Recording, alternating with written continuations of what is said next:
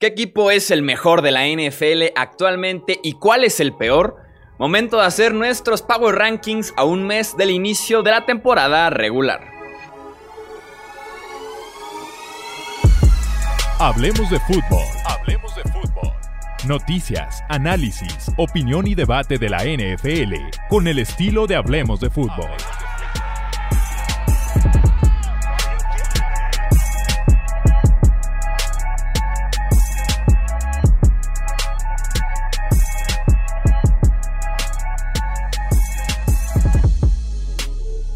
¿Qué tal amigos? Bienvenidos nuevamente aquí al podcast de Hablemos de Fútbol. Yo soy Jesús Sánchez y es un placer que me acompañen para nuevamente hablar de fútbol americano, para hablar de la NFL y sobre todo en este episodio especial porque estaremos haciendo los siempre polémicos y también los siempre esperados Power Rankings. Me acompaña, como en los últimos episodios, mi amigo Alejandro Romo, que es parte, ya saben, del staff aquí del podcast de Hablemos de Fútbol. Romo, ¿cómo estás? Bienvenido nuevamente. ¿Qué tal, Chuy? Muchas gracias por presentarme y bastante emocionado de darle a este tema tan controversial que va a ser, que son los lugares en los que vamos a rankear a los equipos de los escuchas. Exactamente. Aquí va a haber reclamos. Bueno, siempre reclamos, hagamos o no Power Rankings, pero también hay buenos comentarios. Entonces, creo que van a gustarse, van a gustarles las posiciones a algunos y otros pudieran quedar un poco molestos, pero es nada más nuestra opinión y claramente todos tenemos una y es igual de válido la de ustedes como la de nosotros. Sí, así es. Entonces, pues vamos a ver qué, tanta diferencia hay entre nuestra opinión, Chuy, porque yo siento que una vez más se va a armar el debate entre, entre nosotros por ahora por las posiciones en las que tengamos estimados a los equipos. Así es, cada quien hizo un power ranking. Eh, tenemos aquí también ya marcados donde están las diferencias más grandes eh, en la posición de un equipo comparado con mi power ranking o con el de Romo. Eh, ¿Te parece si te avientas tu power ranking del 32 al 24. Vámonos de 8 en 8. Vete nada más presentándolo en ese orden. Me aviento yo mi orden y vamos aquí ya debatiendo poco a poco. ¿Con comentario o rápido? Eh, yo diría que rápido y ahorita le metemos el comentario al que se preste. Va que va, empiezo. El número 32, como el peor equipo de la liga, los New York Jets. Número 31, el equipo de fútbol de Washington. En número 30, los Jaguars de Jacksonville. Número 29, los Bengals de Cincinnati. 28, los Giants de Nueva York. 27, los Dolphins de Miami. 26, las Panteras de Carolina. 25, los Bears de Chicago. Y 24, los Lions de Detroit. Ok, en este bottom 8 o en los últimos 8, hay tres equipos que tenemos diferencia de posición de tres lugares. Son, es lo que más brinca en este bottom 8. Ahí te va mi 32 a 24. 32 Washington, 31 Jets de Nueva York, 30 eh, Jaguars de Jacksonville, 29 Carolina Panthers, 28 Chicago Bears, 27 Cincinnati Bengals, 26 Miami Dolphins, 25 New York Giants y 24 Detroit Lions. Las diferencias más grandes son Cincinnati, yo lo tengo eh, en el lugar, no, perdón, la diferencia más grande es Carolina, yo lo tengo en el lugar 29, tú en el 26, Chicago, yo en el 28, tú en el 25, y los Giants, yo en el 25 y tú en el 28. ¿Cuál quieres empezar a debatir primero? ¿Te gusta empezar con Carolina? Yo quisiera, sí, a ver, la, la defensa de los Panthers, que yo los tengo muy abajo y tú un poquito menos castigados. Pues mira, yo creo que en cuanto a defensiva, los Panthers, bueno, sí, perdieron a, su jugador principal en Luke Kickley y sí les, les va a costar, pero al final de cuentas van a ser un grupo sólido.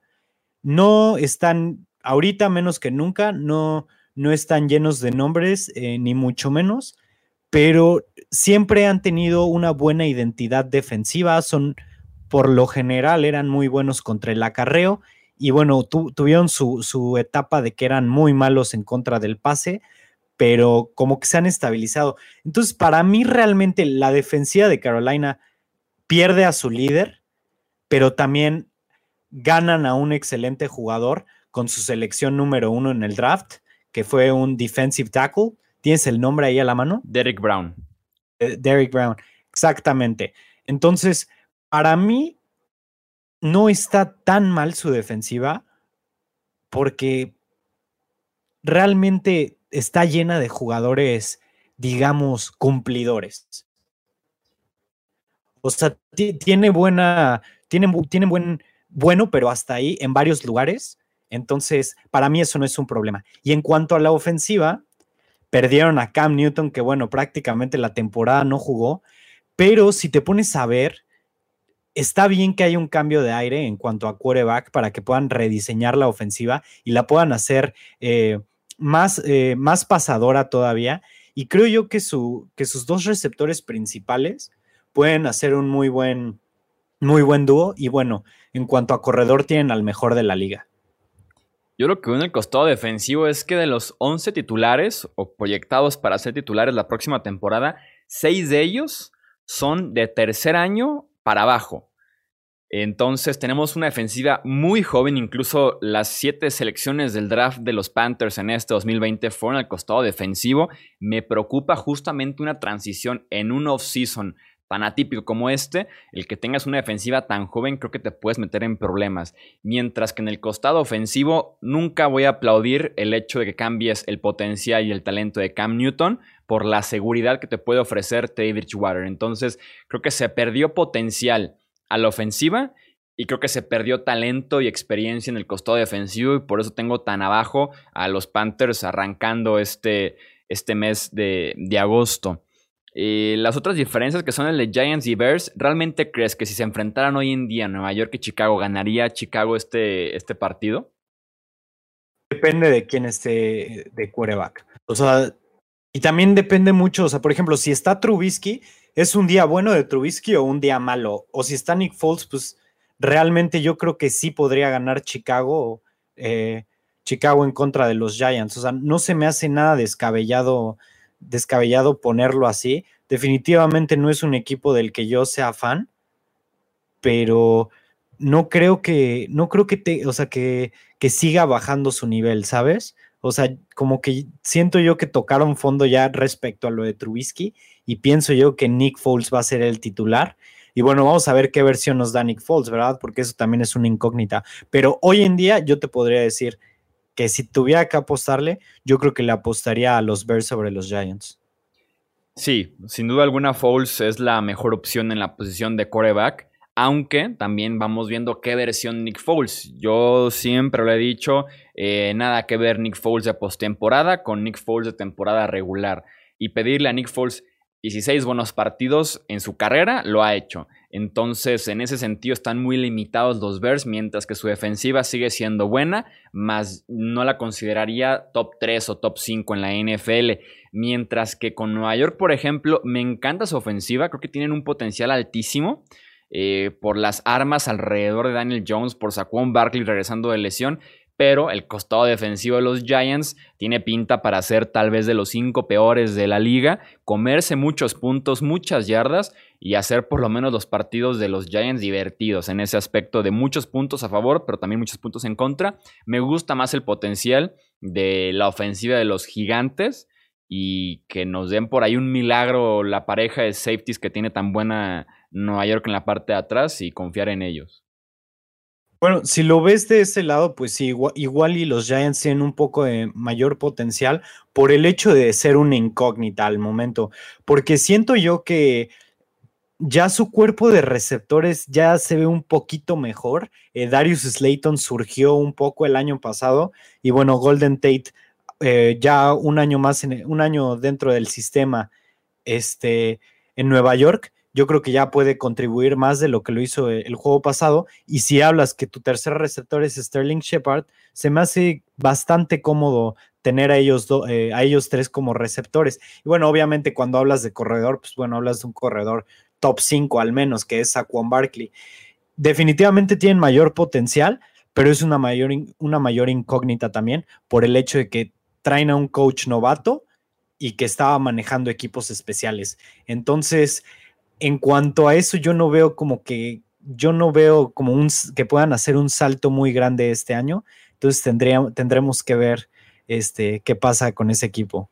Y además en ese staff de coacheo está Jason Garrett, lo cual te debería restar puntos automáticamente como franquicia de NFL.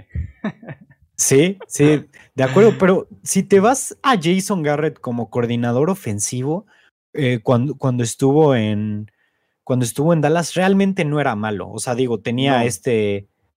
Tenía. estaba desde Parcells. Me parece. Mm, me creo que no. Creo que no estaba desde, no estaba desde Bill Parcells. Y sobre todo porque me quedo mucho con la idea de Jason Garrett, la mente ofensiva desde 2015, 2016, que es cuando vino una declive muy fe en Dallas. Sobre todo cuando los receptores no se podían desmarcar por las mismas rutas que le estaban pidiendo. Algunas llamadas en, en los últimos dos, tres minutos de los partidos. O sea, estaba como head coach ya pero seguía trabajando mucho la ofensiva y es cuando realmente la ofensiva se empezó a estancar por las malas decisiones y en cuanto deja la ofensiva en manos de Kellen Moore, por lo menos hubo un mes que fue un potencial altísimo, mientras que Garrett los estaba como que jalando un poquito para atrás. Sí me desanima un poco eso, debo admitirlo, pero aún así confío en el, en el, talento que tiene Nueva York en ese costado ofensivo con Saquon Barkley, con Ivan Ingram, Sterling Shepard, Darius Slayton, o sea, tienen muchos nombres muy buenos. Vamos viendo si realmente se traduce eso en buena producción en el campo con Daniel Jones como, como su coreback. Eh, de las posiciones 23 a 16, ¿a quiénes tienes? A ver, empezamos con el 23, que son los Raiders de Las Vegas. 22 los Browns de Cleveland, 21 los Chargers de Los Ángeles, 20 los Cardinals de Arizona, 19 los Broncos de Denver, 18 los Colts de Indianapolis, 17 los Falcons de Atlanta y 16 los Rams de Los Ángeles. Aquí es la parte de la tabla del Power Ranking donde hay mayores diferencias. Eh, van mi, Power Ranking. 23 los Rams de Los Ángeles, 22 los Chargers de Los Ángeles, 21 eh, los Denver Broncos, 20 los Minnesota Vikings, ahí está la diferencia más grande de todo el Power Ranking, 19 Houston Texans, 18 Arizona Cardinals, 17 Cleveland Browns. y 16 Las Vegas Raiders. ¿Qué le viste a los Vikings para ponerlos como bueno, como spoiler alert, en el puesto eh, número 7 de tu Power Ranking, mientras que aparecen en mi número 20 eh, desde este segmento. ¿Qué les ves tú a los Vikings este año para ponerlos como un equipo top 10 en la NFL? La experiencia de Mike Zimmer es lo primero. A mí Zimmer se me hace uno de los mejores head coaches de la liga. Se me hace que ha tenido eh, distintas situaciones y las ha sabido manejar. Digo, este, recordamos que con Case Keenum llegó a una final de conferencia. Entonces, eso es lo principal para mí. Segundo, creo que a pesar de la salida de este Stephon Dix, creo yo que siguen teniendo una buena, una buena ofensiva Kirk Cousins el año pasado se vio que ya estaba empezando a mejorar bajo, o sea, adentro de los Vikings. Y bueno, Dalvin Cook va a agarrar vuelo después de la temporada que tuvo. Entonces, en cuanto a la ofensiva, sí perdieron a Stephon Dix, que eh, es un excelente receptor, para muchos el mejor receptor corriendo rutas de la NFL.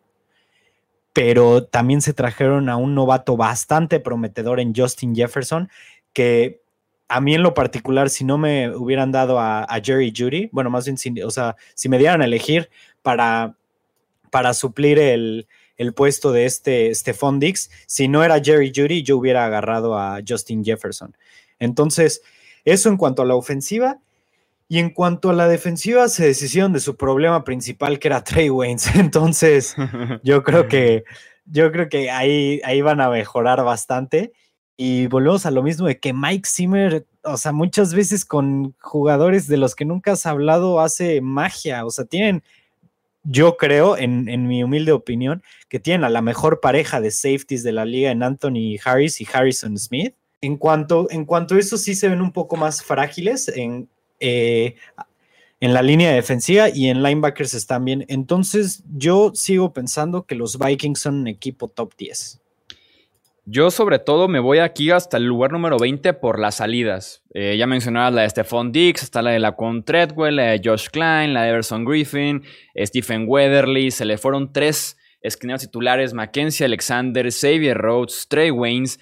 Y depender en el costado defensivo, en la defensiva secundaria, si bien tiene una excelente pareja de safeties, estoy de acuerdo contigo, tal vez la mejor de la NFL, pero depender de tres novatos y Mike Hughes que fue primera ronda en 2018, pero no ha podido mantenerse sano en toda su carrera en la NFL, es un verdadero peligro ese aspecto. Griffin jugaba por toda la línea defensiva y era un jugador de impacto inmediato, mientras que Stephon Dix es un buen receiver top 10 en la NFL. Y cuando pierdes esa cantidad de talento, sí o sí hay que bajarlos de posición, por eso los castigo incluso Tal vez hasta más de lo que debería, porque sí, Max Zimmer es un excelente head coach. Kirk Cousins me gusta como coreback. Dalvin Cook también me encanta como corredor, pero se perdió demasiado talento y es un roster que pasó a estar cargadísimo, creo yo, a encontrarle ya varios aspectos a mejorar o varios espacios que pudieran pesarle en algún punto de la temporada. Pero si esa diferencia de 13 puestos es la más amplia que tenemos en este Power Ranking. Tenemos en este mismo segmento, en este mismo bloque de equipos, dos casos en los que hay diferencia de 7. Eh, yo tengo a los Raiders en 16 y a los Rams en 23 y tú los tienes exactamente al revés. A los Rams en 16 y a los Raiders en 23.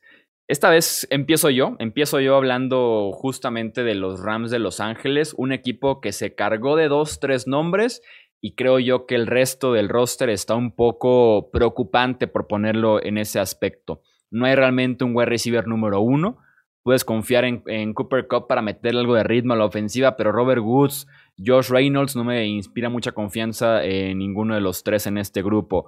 La línea ofensiva quedó a deber, la temporada pasada. El puesto de running back está ya en las manos de Darrell Henderson y de Malcolm Brown. Tampoco me inspira eh, gran cosa. El puesto de linebacker quedó realmente en su peor situación en cuanto se va este agente libre a, los Raiders justamente de, de Las Vegas los deja Corey Littleton en una posición muy complicada. Eh, si bien tienes a Jalen Ramsey, tampoco soy muy fan del resto de la defensiva secundaria. Algo de Taylor Rapp, pero no tanto. Entonces, creo yo que el roster está en un, muy mal estado. Se te va Wade Phillips como coordinador defensivo. Se queda Sean McVay como head coach, pero no me, parece que este equipo de los Rams está ni cerca de ese que vimos en el Super Bowl 52 hace unas temporadas, ¿no? 53 hace unas temporadas. Pues bueno, si nos vamos en cuanto al lado ofensivo, realmente lo único que me preocupa es su línea, porque siento yo que tienen un cuerpo de wide receivers bastante cumplidor. Tienen a Cooper Cup, que a mí en lo personal me gusta bastante como, como slot e incluso hasta como receptor número dos. Tienen a Robert Woods, que a mí me gusta mucho en Buffalo. Ese, ese cuate ni siquiera sonaba y nomás llegó a los Rams y empezó a lucir bastante. Y eh, por último tienen a, ay, a Josh Reynolds y él, a pesar de no ser muy bueno, pues es, digamos, en, lo que entra en cumplidor para un receptor número 3. En cuanto a Tyrants, me gusta bastante Tyler Higby. Siento que es uno de los jugadores más infravalorados de la NFL, que no se le dan nada de crédito cuando es muy bueno para bloquear y también produce eh, bastante al juego aéreo. Y bueno, como segundo Tyrant tiene a Gerald, eh, eh, a Gerald Everett, que también es un buen Tyrant ha sido, eh, ha sido un factor en cuanto al juego aéreo también. Y bueno, Jared Goff, sé que este es un tema delicado, especialmente contigo, Chuy, pero a mí Jared Goff sí me gusta. No, no me digas eso. No, sí, a mí sí me gusta y, ha probado, y ha probado bajo Sean McVay ser un quarterback bueno y muy bueno. Realmente en, eh, hace un par de años fue uno de los mejores quarterbacks, llevó a su equipo al Super Bowl con la ofensiva número 2. Se quedaron cortos, sí, pero él estaba jugando excelente toda esa temporada. Y creo yo que si Sean McVay encuentra cómo mejorar esa línea ofensiva, el único factor va a ser el running back, que ahí sí, para que veas, no tengo ni idea qué va a pasar. Pero bueno, hoy en día encontrar a, un buen running back no es tan difícil. Obviamente no se puede suplir la producción de que tenía eh, Todd Gurley hace un par de años, pero sí puedes encontrar una opción bastante sólida. Entonces, yo no, yo no veo a los Rams como un, uno, o sea, como el equipo número 23 de ninguna manera. Tal vez un poco arriba del, del, del 16 los hubiera podido poner, pero no, no, hay manera que yo los pondría hasta el 23. No hay manera que yo pondría a los Raiders arriba de ellos. Ahí te va lo que opina Pro Football Focus de Jared Goff, que califica a todos los quarterbacks cada pase que realizan. Desde que llegó Sean McVay, en 2017 fue su quarterback número 15 de la NFL. 2018, que es la campaña que mencionas, fue su octavo mejor quarterback y en 2019 fue su quarterback número 20. ¿Qué pienso yo de Jared Goff rápidamente? Es un quarterback de sistema, es un quarterback que depende muchísimo de su línea ofensiva que no sabe trabajar bajo presión, tiene que trabajar con una bolsa de protección completamente limpia y que además depende mucho de la separación de sus receptores y de las lecturas que le va determinando el mismo Shockman Bay. Entonces, creo que con menos talento alrededor, con menos línea ofensiva enfrente, podemos ver a, a Jared Goff, perdón, en este mismo rango de ser el quarterback número 20, número 18, número 22 de la NFL, como que en ese rango, y no le alcanzaría ni de broma para alzar a un equipo de los Rams que yo lo veo con muchas deficiencias eh, en ambos costados del ovoide.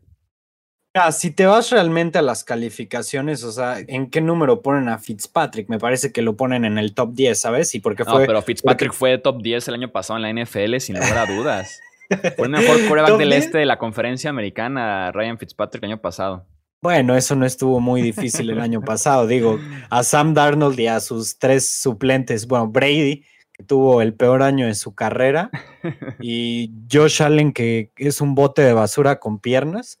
No es tan difícil. Pero a mí en lo particular sí me gusta Jared Goff. Y bueno, yéndonos a los Raiders, sigo sin creer en su head coach. O sea, para mí es, es más espectáculo ese cuate que otra cosa, este John Gruden, y a mí no me gusta en lo absoluto. Se llevaron al jugador en primera ronda que yo decía, este jugador va a ser un bust, y es Henry Rocks. Yo era el único receptor, así, yo creo que había unos ocho receptores que hubiera, bueno, no, no ocho, pero sí unos seis receptores que sí cumplían para ser primera ronda y yo no veía a Henry Rocks como uno de ellos. Y ellos, a pesar de tener todos los receptores disponibles al momento del pick, eligieron a Rocks. Entonces, volvemos a otra vez a que Mike Mayock, muy buen analista de, de prospectos, pero bueno, otra vez su primera ronda yo la cuestiono, como el año pasado llevándose a Clelin, a Clelin Farrell en el, ¿qué fue? ¿En el pick 3 o cuarto? Creo que fue el cuarto pick, sí tercero o cuarto, o sea, uno de los mejores picks, estaba Josh Allen disponible, hablando del, linebacker, no del quarterback.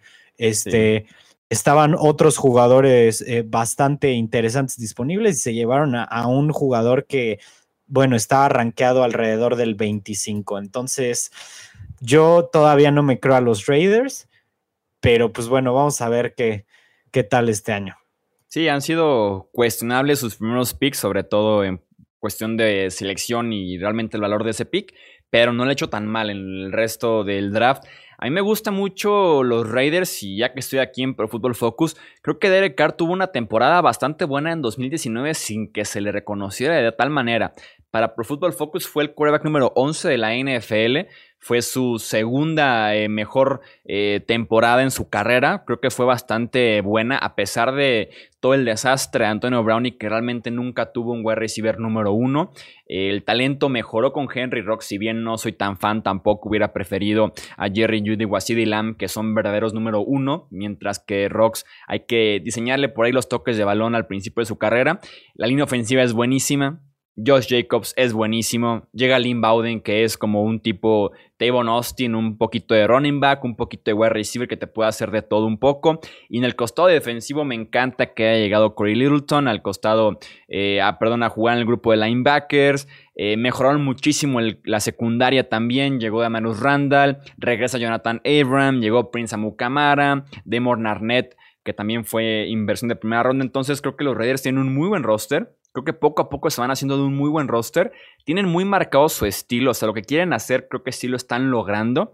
Y creo que este año pudieran meterse incluso a postemporada. o por lo menos estar peleando al final eh, por ese séptimo boleto extra que agregaron en cada conferencia, porque los tengo en un muy buena estima. A los Raiders este año, después de que los critiqué bastante en 2019, creo que este año dan un paso hacia adelante. Van mostrando que su proyecto tiene un rumbo, por lo menos no sé si todos somos fans de ese rumbo, pero tiene por lo menos el camino marcado y sí los considero eh, ese equipo número 7, número 8, tal vez peleando por ser incluso el segundo mejor en su división, que pudiera ser también de las mejores de, la NFL este 2020.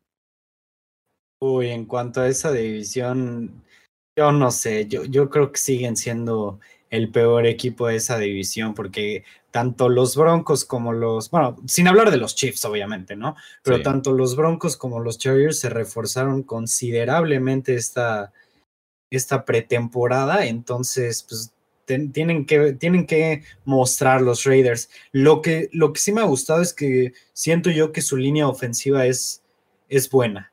O sea, no es todavía la mejor, y, pero siento que, va a mejorar día a día.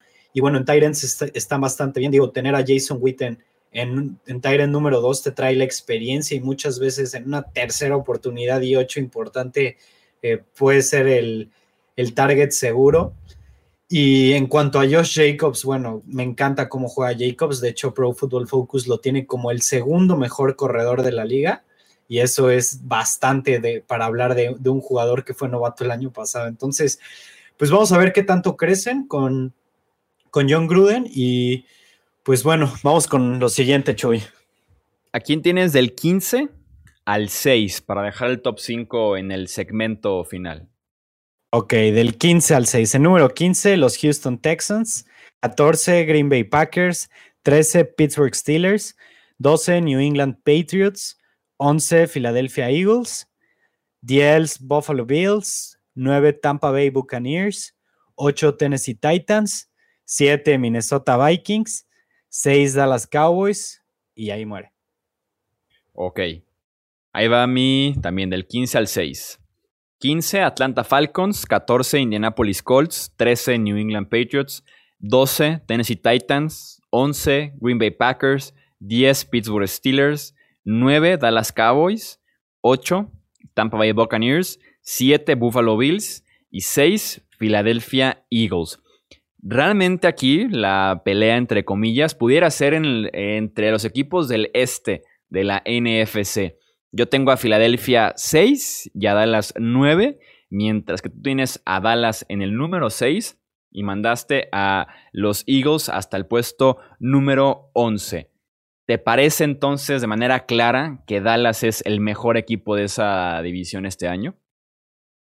En cuanto a nombres, en cuanto a, en cuanto a papel, perdón, definitivamente.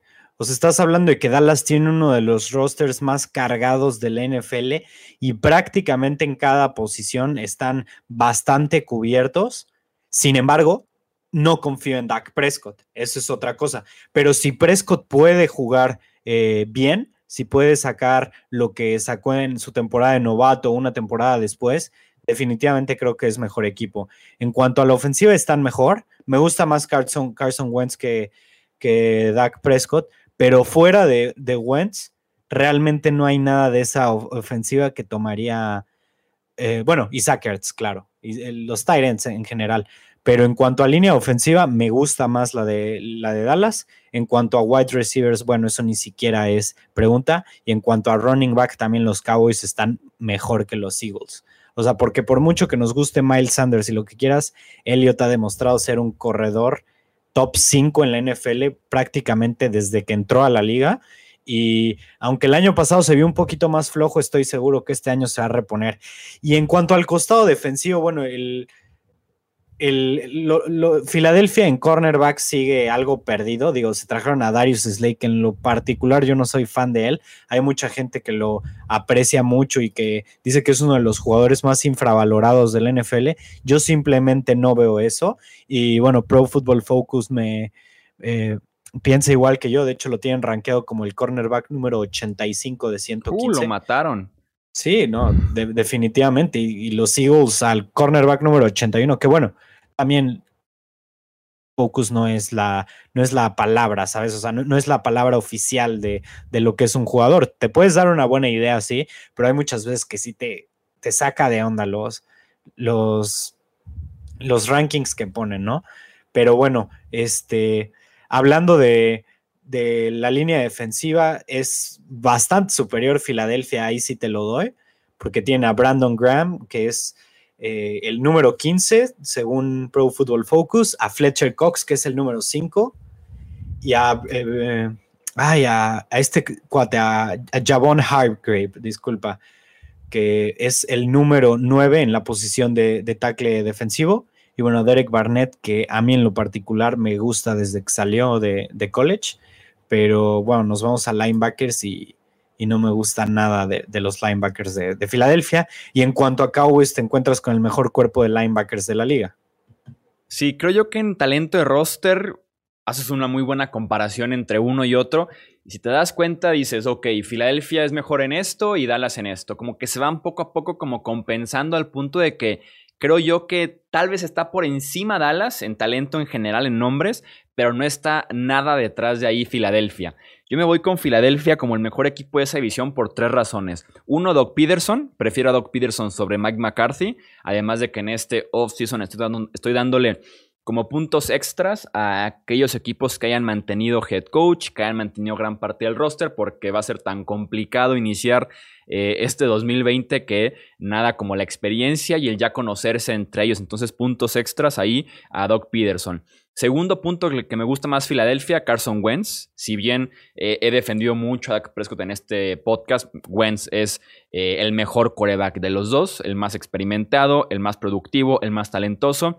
Y también, tercer punto a favor de los Eagles, es la experiencia. Este roster sigue siendo uno muy parecido al que ganó el Super Bowl apenas hace eh, tres ediciones de, de la final del NFL. Entonces, en experiencia, Filadelfia ya sabe lo que es llegar a postemporada ganar el Super Bowl, la, temporada siguiente el, eliminar a Chicago, el competirle hasta el final a Nueva Orleans, por ejemplo. Entonces es un roster que está curtido, que tiene ya experiencia de playoffs, mientras que Dallas se ha quedado fuera en los últimos años o se han ido a la primera. Entonces, en ese aspecto confío más en Filadelfia, en que en una cerrada competencia que nos llegue hasta diciembre, casi siempre los Eagles son los que levantan la mano y dan ese estirón para ganar la división por encima de Dallas por lo mismo, la experiencia y la actitud de ese roster.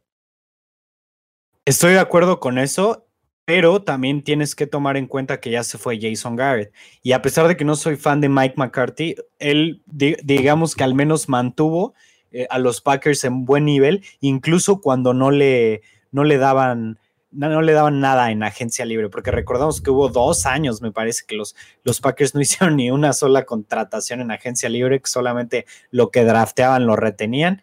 Y entonces nunca le construyeron realmente, después de ganar el Super Bowl, nunca le construyeron buenos rosters, nada más confiaban en que, en que Rodgers sacara la chamba, no le construyeron nada en cuanto a receptores. Y bueno, ahorita hablando de los Cowboys, está armadísimo en cuanto a receptores, tiene línea ofensiva, que eso es algo que siempre se ha caracterizado eh, de McCarthy, bueno, que en su estancia en Green Bay nunca fue un problema, fue la posición del, eh, bueno, más bien la, la, unidad de la línea ofensiva que siempre fue excelente y bueno, a la fecha todavía se ve bastante bien esa línea ofensiva, pero hablando ya en general de, ambos equipos, donde yo siento que está la diferencia más grande es en el cuerpo de receptores. Filadelfia no tiene nada. O sea, tiene a Jalen Rigor y de ahí en fuera tiene al Sean Jeffrey, que ni siquiera va a estar a inicio de temporada y eso que es muy inconsistente. Puede jugar como un receptor top 10 o puede jugar como un receptor completamente X. Y cuando te vas a los Cowboys, te vas a un cuerpo de receptores cargadísimos. Estabas hablando de que el, novato que ellos tienen de wide receiver era mucho mejor en colegial que el de Filadelfia. CD Lamb era mejor receptor, mejor prospecto para el NFL que Jalen Rigor. Tienen a Mari Cooper, que es un también muchos lo consideran un receptor top 10, incluso Pro Football Focus lo tiene número 9. Y Michael Gallup eh, es otro receptor bastante bueno. Eh, y es un lujo realmente tenerlo en número 2. Pasamos al top 5. En, este, en esta comparación de Power Rankings tenemos a los mismos 5 equipos en el top 5, pero en diferente orden. ¿Cuáles son tus 5 mejores equipos, Romo? En número 5, los Saints de New Orleans. Número 4, Seattle Seahawks. Número 3, los 49ers de San Francisco. Número 2, los Ravens de Baltimore. Y número 1, los Chiefs de Kansas City. Ok, mi top 5 es en el número 5, Seattle Seahawks. Número 4, San Francisco 49ers. Número 3, New Orleans Saints. Número 2, Baltimore Ravens. Y número 1, Kansas City Chiefs. Coincidimos en que los Chiefs y los Ravens son los dos mejores equipos de la eh, NFL en general. Y por ahí empieza la danza entre Nueva Orleans, Seattle y San Francisco por ver quién es el mejor equipo justamente de la NFC. La diferencia mayor es los Saints, yo número 3 como el mejor equipo en esa conferencia, mientras que tú los pones el número 5. Creo yo que hablando justamente del roster, combinando el roster, combinando también la experiencia, hay argumentos, creo yo, para creer que los Saints son el equipo que más cumple en ese aspecto, en toda la liga. Tienes la experiencia de eh, una infinidad de partidos juntos entre Sean Payton y Drew Brees, un roster que te ha llegado a postemporada, que desafortunadamente entre polémicas arbitrales y entre que se han quedado chicos en los momentos grandes, se han quedado cortos, pero no deja de ser un roster que ha llegado a postemporada, que ha avanzado de ronda, que se ha quedado cerca del Super Bowl. Súmale que su línea ofensiva tiene ya un talento de primera ronda como César Ruiz, que llegó en este draft, mientras que en el costado defensivo no le encuentro yo un solo espacio en el que no digas aquí falta talento, aquí no hay producción. Tienen un roster cargadísimo. Tienes a Drew que te juega muy bien todavía, sobre todo al principio de la temporada. Un Alvin Camara que regresa de lesión. Un Michael Thomas consolidadísimo un Emmanuel Sanders que llega finalmente un wide receiver número 2 a Nueva Orleans y hasta Jared Cook en ala cerrada que cerró muy bien la temporada pasada después de un inicio un poquito complicado. Entonces yo sí tengo muy claro que los Saints son el mejor equipo de la NFC y realmente donde me la pensé fue entre decidir con San Francisco o Seattle para ver quién era ese número 2 en esta conferencia, en esa misma división incluso. Pues es una manera bastante lógica de ver a los Saints y pues realmente adentro del top 5 es poco, poca la diferencia, sobre todo pues, en equipos del 3 al 5 pues es muy fácil intercambiarlos y así. Y en cuanto a papel tienes razón. Drew Brees, un excelente quarterback, uno los mejores de todos los tiempos, el que más yardas tiene, el que más touchdowns tiene, una, eh, muy experimentado con la pareja sin embargo, eh, como te lo comentaba un día, eh, ni siquiera era en podcast, pero para mí Drew Brees, a pesar de ser un quarterback elite, ya no creo que pueda, que pueda dar ese estirón que se ha requerido, ese, esa jugada clutch que se le ha necesitado en los últimos tres años, ya simplemente no las ha estado haciendo, no lo ha demostrado en tres años. Este, bueno, digamos que hace tres años contra Vikings en, el Minnesota Miracle, no puedes decir, no puedes echarle mucha culpa, pero bueno, al, final de cuentas eh, perdió el partido, no, no, consiguió separación contra, contra, los Vikings y bueno, al final de cuentas, este, e, eso fue la diferencia. El año pasado, eh, antepasado más bien, lanzó una intercepción después, de, después de la controversia arbitraria y lo que quieras, pero lanzó una intercepción después de, todo eso, eh, falló en el momento clave y bueno, este año no se le pudo volver a separar a los Vikings, entonces para mí no los puedo poner como en el equipo número 3 porque por muy difícil que suene y por muy tonto, si lo quieres ver así, yo ya no confío en que Drew Brees pueda, pueda entrar como un quarterback, como un clutch. Sí, se ha quedado corto, sobre todo en postemporada.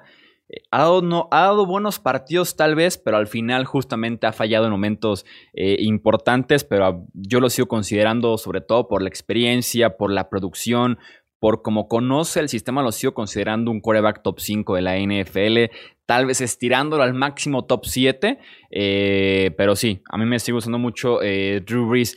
Tú tienes en el puesto número 3 a San Francisco. ¿Cuál es tu argumento a favor de los Niners?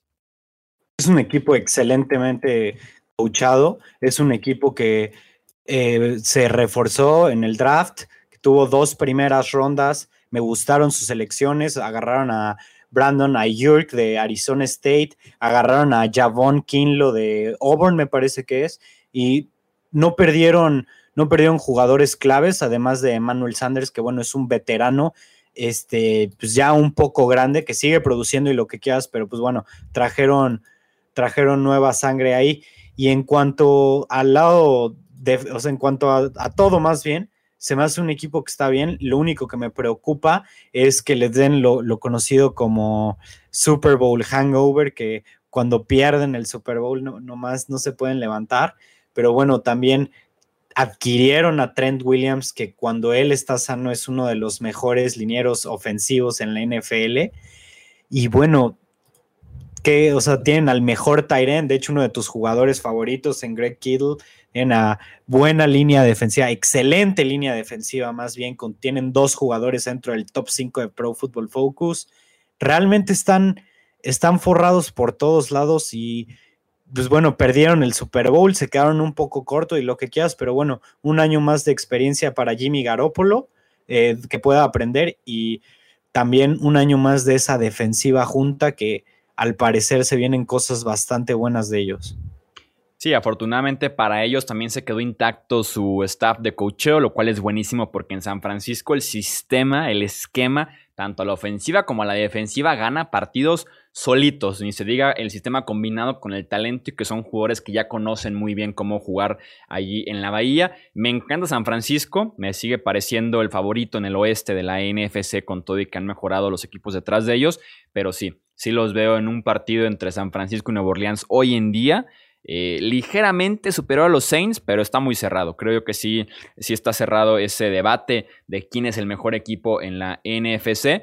Y claro, pues los leemos también ustedes qué opinan de estos Power Rankings y también quién es su top 5 por lo menos. Que nos manden en Twitter, en Facebook o en Instagram su top 5 equipos actualmente en la NFL para que siga el debate también en las redes sociales. Romo, nuevamente muchas gracias por brindarnos tu análisis y tu opinión en este episodio de Hablemos de Fútbol. Muchas gracias a ti, y como siempre es un placer venir aquí y platicar de fútbol y también muchas gracias a los que nos escuchan. Yo soy Jesús Sánchez y eso es todo por este episodio. Hasta la próxima. Gracias por escuchar el podcast de Hablemos de Fútbol. Para más, no olvides seguirnos en redes sociales y visitar hablemosdefutbol.com.